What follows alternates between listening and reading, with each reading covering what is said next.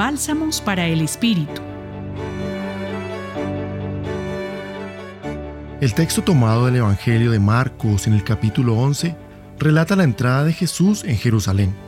Al inicio no realiza ninguna acción particular, tan solo observa todo a su alrededor. Se trata quizás de una preparación de la expulsión de los vendedores, que sucederá al día siguiente. Se hace tarde y Jesús regresa a Betania. Al día siguiente, cuando salían de Betania hacia Jerusalén, encuentran una higuera muy frondosa. Jesús se acerca, pero no encuentra frutos y la maldice.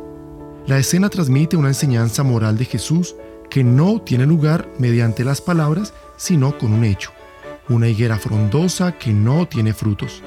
Es una enseñanza que cuestiona nuestras relaciones, que a menudo privilegian más las apariencias que el ser, más lo virtual que la historia. Al llegar Jesús al templo, comenzó a echar de allí a los que estaban vendiendo y comprando.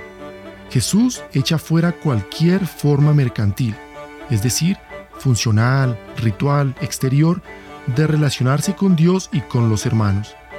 No existe una relación verdadera sin la gratuidad del amor. Al día siguiente pasaron junto a la higuera que maldijo y vieron que se había secado de raíz y se lo hace notar a Jesús. Él, en respuesta, exhorta a los discípulos a tener fe en Dios y por tanto en la fuerza de la oración hecha con fe, la cual es tan fuerte que puede mover montañas. Estas son palabras llenas de esperanza para los discípulos de ayer y de hoy. Existe además una condición que parece formar parte misma de la fe. Se trata de la fuerza de perdonar. Se podría decir que creer y perdonar, fe y misericordia se sostienen mutuamente o caen.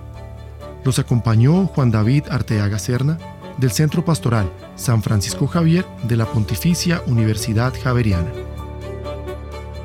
Bálsamos para el Espíritu. Escúchalos cada día en la página web del Centro Pastoral y en javerianestereo.com.